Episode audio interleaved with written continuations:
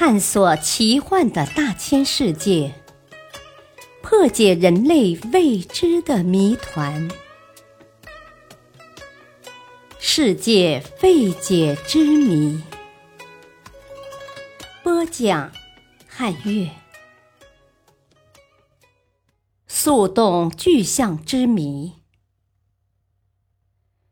一九七九年。人们在西伯利亚毕莱苏夫加河畔的冻土里发现了一头半跪半立的古代长毛象。这头长毛象显然是被速冻的，因为它不但身上的肉新鲜如初，最奇异的是它的毛发里还藏着鲜花。在西伯利亚的冻土带有许多这样的巨象。经专家测定，它们和前面提到的那头长毛象一样，至少生活在距今两万年以前。毕莱苏夫加河流域的很多人见过那头象的肉鲜嫩又富有弹性，而以往或其他地方发现的被深埋冰藏的古动物，都是骨肉难分，粘成一团。那么？古长毛象的鲜肉是怎样保存下来的？它们的死因是什么呢？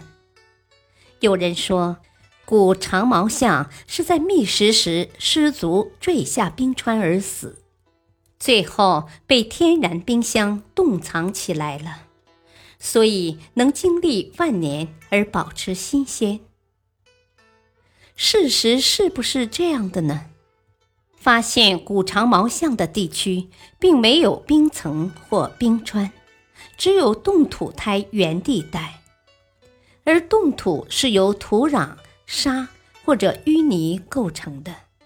也就是说，长毛象是在冰土里保持新鲜的，而且西伯利亚在一万年或者更久以前并没有冰川，冰川。及大量冰块堆积形成的像河川一样的地理景观。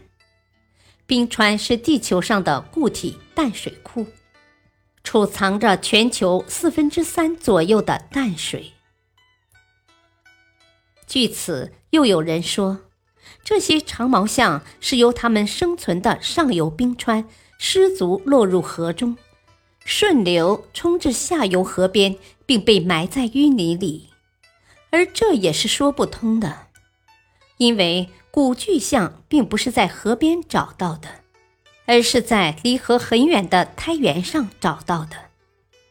最重要的是，它们都保持站立或半跪的姿态，应该是瞬间死亡。食物冷冻专家则说，像西伯利亚这样的气候，绝不可能速冻古象。一般情况下，要速冻四百千克左右的肉，需要零下四十五度以下的低温；而要速冻体重达二十三吨，并有厚毛皮保暖的活生生的长毛象，估计需要零下一百度以下的低温。而我们居住的地球从未有过这样的低温，更何况。这头发掘自毕莱苏福加河畔的长毛象，毛发里还藏有金凤花。金凤花是在温暖湿润的环境下生长的。这头在阳光下悠闲地啃着金凤花的长毛象，突然被严寒当场冻死，这是现代科学无法解释的。有人推测。这头古代长毛象正在西伯利亚的冻土带上吃草时，寒冷的狂风突袭了它。这种温度极低的狂风，像电冰箱里循环的冷气，瞬间包围住长毛象的全身，使它的内脏立刻冻结，血液也全部冻成冰。几秒钟之后，它就死亡。几小时之后，它变成了坚硬的塑像，慢慢的沉入地下。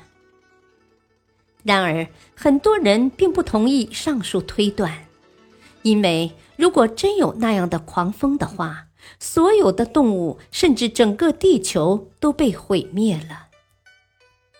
这头古长毛象的肉为何万年新鲜不变，可能是一个永远的谜了。感谢收听，再会。